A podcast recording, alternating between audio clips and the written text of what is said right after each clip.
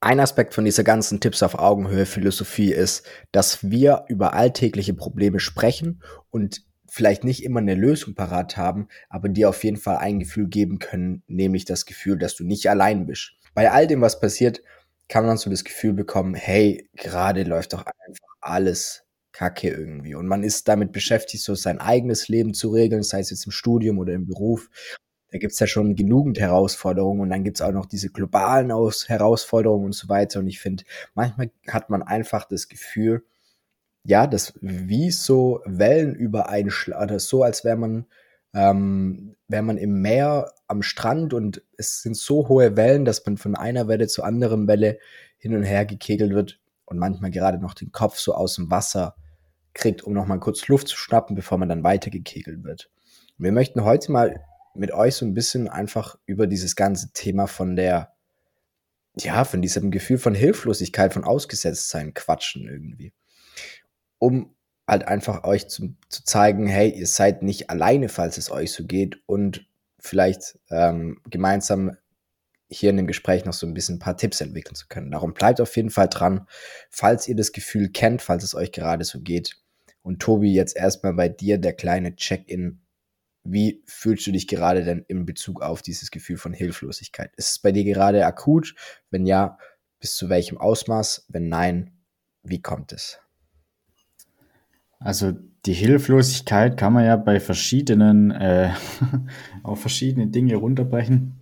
Ich sag mal so, die Hilflosigkeit beim Thema finanzielle Unsicherheit oder sowas habe ich jetzt zum Beispiel ja nicht.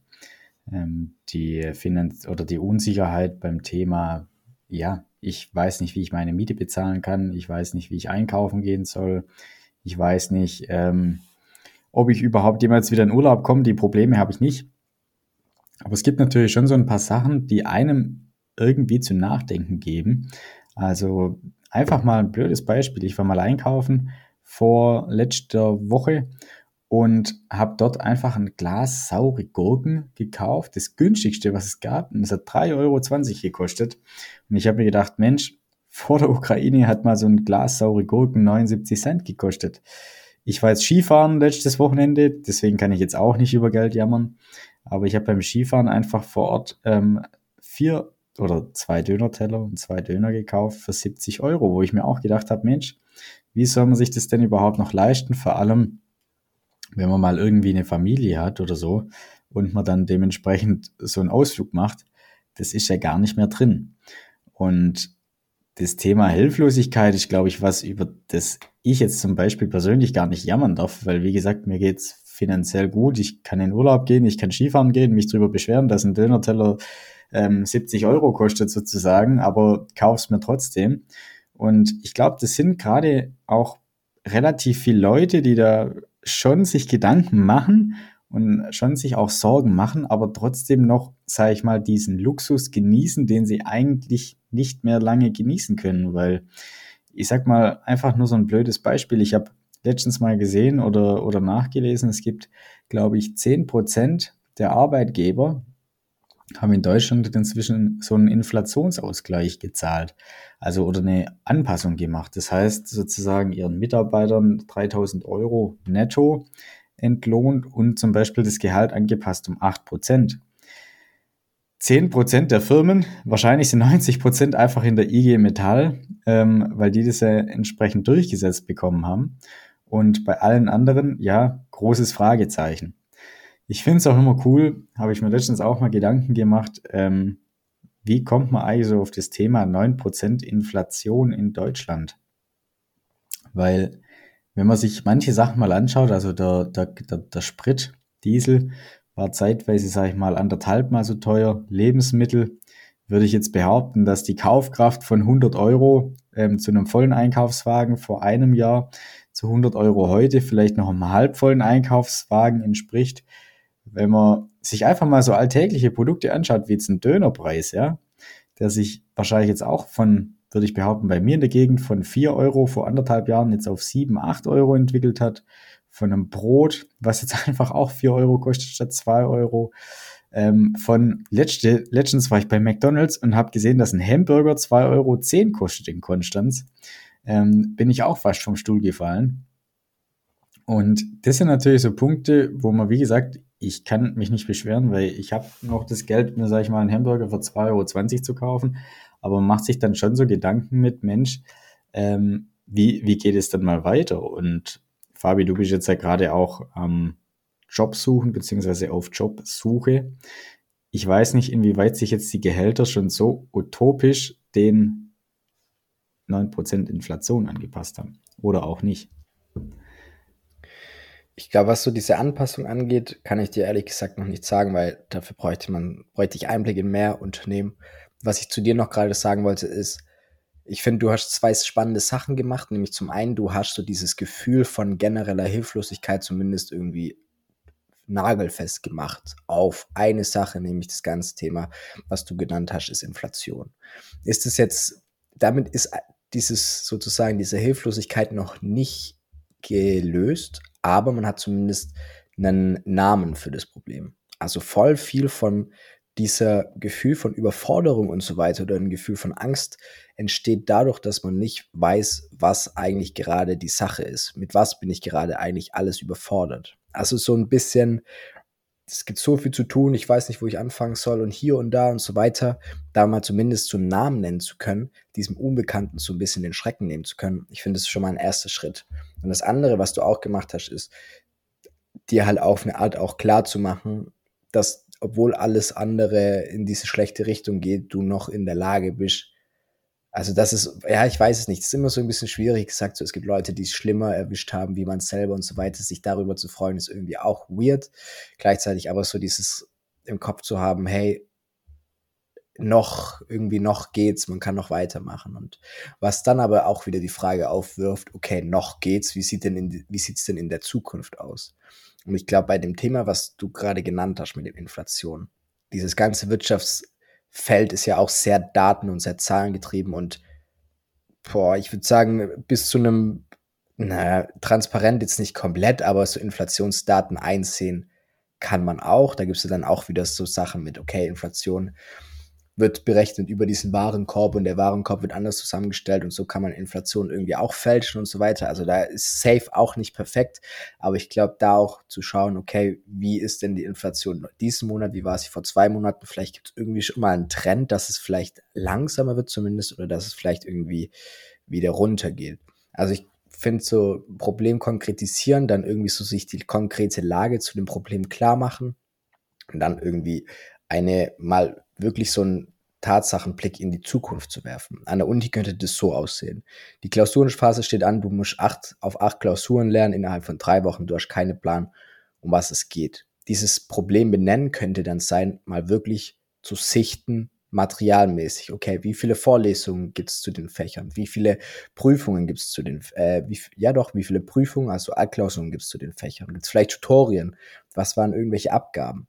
Welche Ressourcen stehen dir zur Verfügung. Bei Study Drive gibt es richtig oft Zusammenfassungen, die man sich runterladen kann.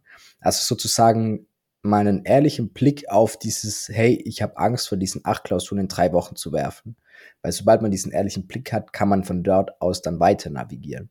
Der Blick in die Zukunft könnte dann zum einen sein, mit sich die Frage zu stellen, was ist denn das Schlimmste, was passieren könnte? Das Schlimmste, was passieren könnte, ist, du fällst durch acht Klausuren durch. Ist kacke.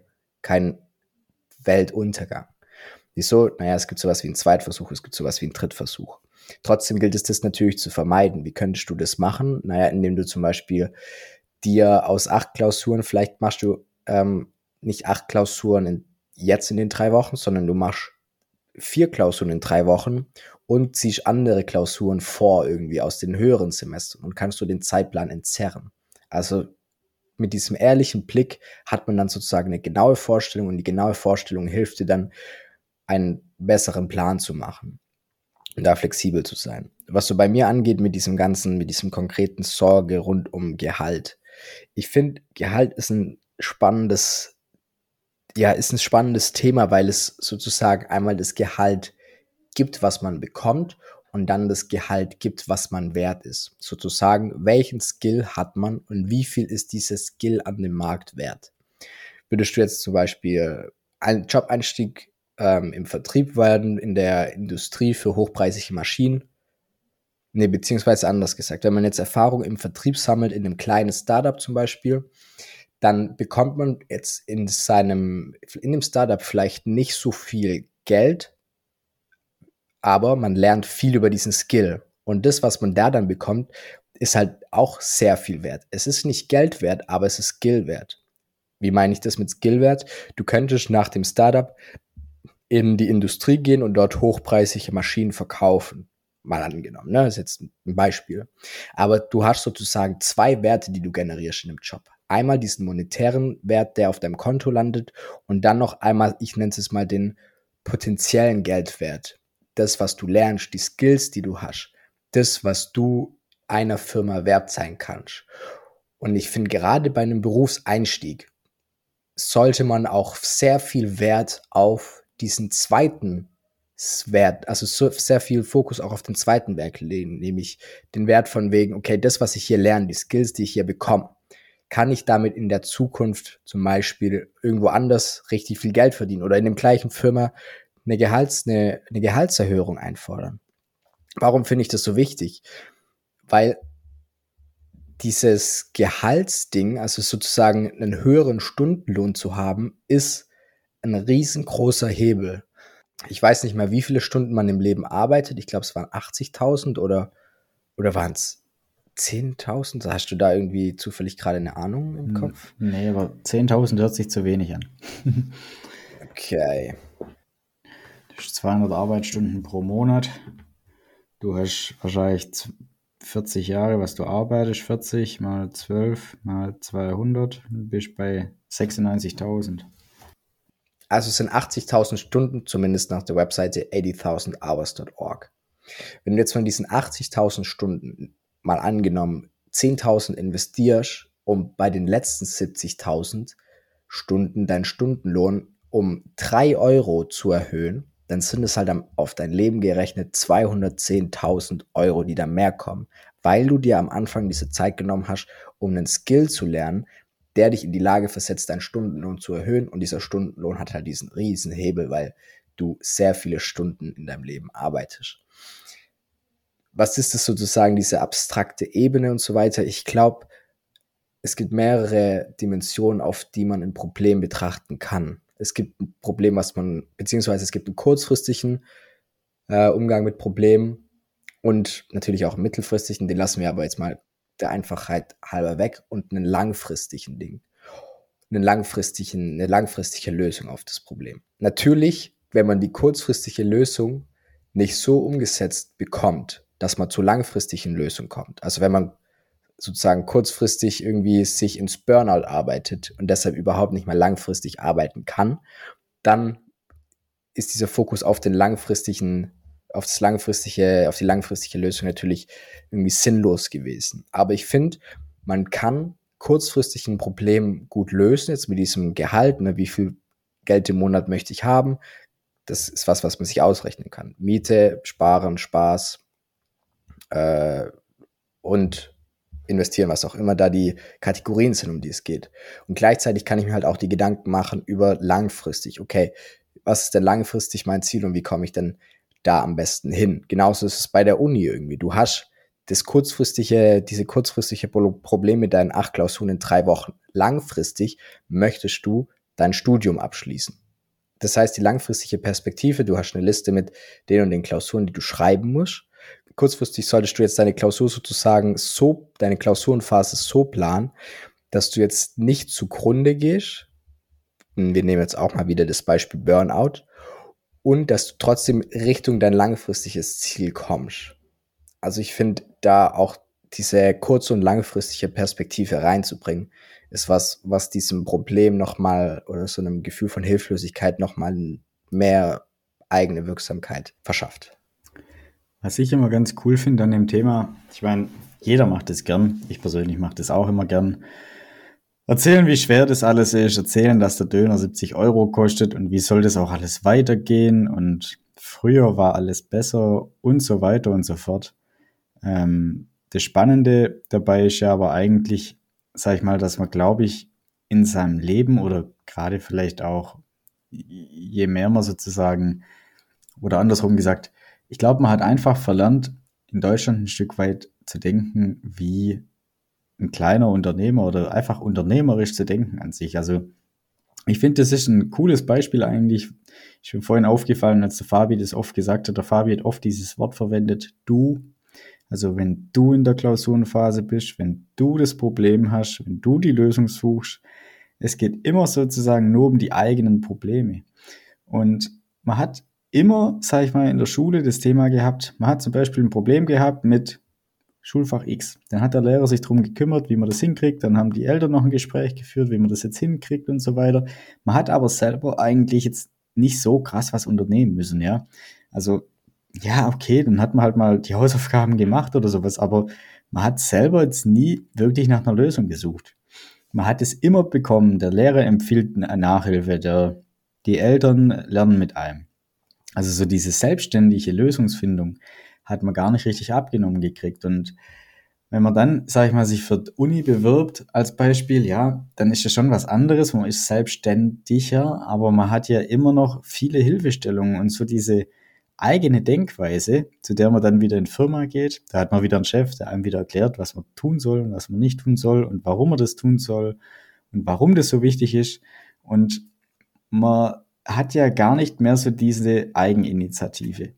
Und ich fand es ziemlich cool, während Corona hat mal der Geschäftsführer von Trigema, Trigema ist eine schwäbische, ur, ur, urschwäbische Familienfirma, die im Endeffekt ähm, Klamotten verkauft in Süddeutschland, ziemlich erfolgreich. Und der Geschäftsführer hat dann festgestellt, shit, jetzt ist Corona, ich bekomme meinen Stoff nicht aus China, alles hängt fest.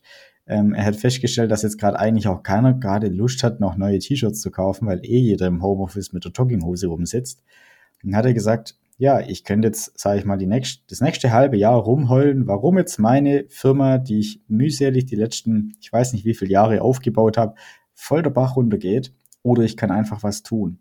Und das ist einfach dieses unternehmerische Denken. Der hat dann festgestellt, okay, Corona ist, jetzt brauche ich Masken, also gut, dann höre ich auf, T-Shirts zu nähen. Ich nähe jetzt Masken, dass man sozusagen in Deutschland Masken hat. Und genauso kann ich sagen, mit Corona, ah, ich habe jetzt alles ist so schlecht geworden, ich kann gar nicht mehr raus und ja, jetzt habe ich auch noch ähm, Geld verloren und XYZ. Es gibt aber immer auch Gewinner von so einer Krise. Und ich finde es eigentlich cool, weil immer wenn man sozusagen so mal eine neue Herausforderung hat, jetzt kostet zum Beispiel der Hamburger doppelt so viel, jetzt kostet der Döner doppelt so viel, ja. Und was mache ich jetzt? Jetzt kann ich im Endeffekt daheim sitzen, ich kann genauso weitermachen, wie ich davor weitergemacht habe, dann verdiene ich genau das Gleiche, dann habe ich genau die gleiche Freizeit und kann ich mir genau vom gleichen Geld die Hälfte leisten. Oder man hört endlich auf, sag ich mal so zu denken, wie man es in der Schule beigebracht hat, dass immer jemand anderes kommt und einem die Lösung vorsagt. Und man nimmt selbst Initiative für die Situation und versucht sich selber damit rauszuhelfen. Genauso wie das der Geschäftsführer von Trigema gemacht hat. Also wenn ihr jetzt weiterhin euren Lebensstil so beibehalten wollt, wie ihr das im Endeffekt vor Corona beziehungsweise vor der Ukraine-Krise gemacht habt, dann müsst ihr selber irgendwas ändern, um euer Niveau oder euer Lebensniveau sozusagen dementsprechend anzupassen. Weil von selber wird's nur schlechter, habt ihr jetzt ja mitgekriegt. Ich finde das richtig nice, so, weil es auch zeigt, man, dieses Gefühl von Hilflosigkeit nach dem Motto, ich kann nichts machen. Ich glaube, das entsteht nur dann, wenn man sozusagen probiert, irgendwie die ganze Welt zu ändern. Aber du kannst, man kann irgendwie kleine Sachen machen. Das ist übrigens jetzt keine Folge, um irgendwie was runterzureden oder sowas. Es geht uns, also so, dass es einfach gerade viel passiert und sowas, das wissen wir wirklich auch. Uns geht es eher darum, halt um dieses Gefühl von Hilflosigkeit zu reduzieren. Irgendwie, ne? Und dann, wie Tobi gesagt hat, so zu denken, hey, es kommt keiner, man muss selber was machen. Ich glaube, da dann auch wirklich so anzufangen mit dem Kleinen, irgendwas Kleines machen. Was ist denn was Kleines, was du machen kannst, dass dir das Gefühl gibt, irgendwie mehr gewappnet zu sein? Und es könnte auch sowas sein, was nicht direkt mit der Situation zu tun hat. Ich finde, ein, eine Sache, also so während ich die Bachelorarbeit geschrieben habe, bin ich mir auch teilweise irgendwie so Richtung Hilflosigkeit, überfordert vorgekommen. Und was mir da immer geholfen hat, ist Joggen gehen. Und dafür braucht es echt nicht viel. Dafür braucht es Schwerkraft irgendwie. Und dann kann man auch mal bei Regen joggen gehen und so weiter, weil im Regen joggen ist immer noch besser als das Gefühl von Hilflosigkeit. Also, wenn du das nächste Mal denkst, hey, ich kann hier nichts machen, überleg dir mal, ob deine Skala sozusagen die Sache, die du ändern möchtest, zu groß gewählt ist. Weil die Welt ändern, das kannst du nicht. Aber wie wär's denn, wenn du irgendwie was jetzt in deinem Leben änderst? Vielleicht ist das auch zu viel. Was ist, wenn du jetzt was in deinem, in deinem Wohnung änderst? Vielleicht ist das zu viel, dann mach doch was in deinem Zimmer. Kann auch zu viel sein. Dann mach doch irgendwie was jetzt mit deinem Körper. Wie eben dieses Beispiel von Joggen. Darum kann, man kann nichts machen in Bezug auf die Welt, als Otto Normalverbraucher nein, aber man kann was machen in Bezug auf seine Welt. Ich habe mir gerade noch einen coolen Spruch überlegt, ich weiß nicht, ob es den gibt, aber ich behaupte jetzt einfach mal so frech, man kann nichts falsch machen, man kann nur nichts machen. Also sozusagen, es ist nicht falsch, was Falsches zu tun, weil es gibt eigentlich nichts Falsches. Es gibt ja nur was Positives, was eine Veränderung ist. Das Einzige, was falsch ist, ist einfach nichts zu machen und irgendwie immer so diese Situationen aussitzen. Also ich finde es cool, ich habe letztens am Wochenende jemanden getroffen, den kenne ich schon ziemlich lang. Ist im Endeffekt ähm, der Vater von, von, einem, von einer Freundin von mir und der hat mir halt auch wieder gepredigt, wie hart alles ist, wie schlimm alles ist. Jetzt hat er einen Autounfall gehabt, jetzt ist sein Auto kaputt, jetzt muss er ein neues Auto kaufen. Gerade jetzt, wenn alles so teuer ist. Und dann hat er auch noch die Leistungszulage von seinem Gehalt gekürzt bekommen. Und er hat ja eigentlich nur noch acht Jahre und zwei Monate zu arbeiten. Und er hätte doch jetzt eigentlich gern diese Leistungszulage. Und die letzten zwei Jahre hat er so hart gearbeitet und jetzt bekommt er die Leistungszulage gekürzt, wo ich dann zu ihm gesagt habe, ja, dann such dir doch einfach was anderes. Also, wenn du den Tag genau weißt, bis wann du noch arbeiten musst, wenn dich diese Leistungszulage jetzt so an dein nicht Existenzminimum, aber an deine Frustrationsgrenze bringt.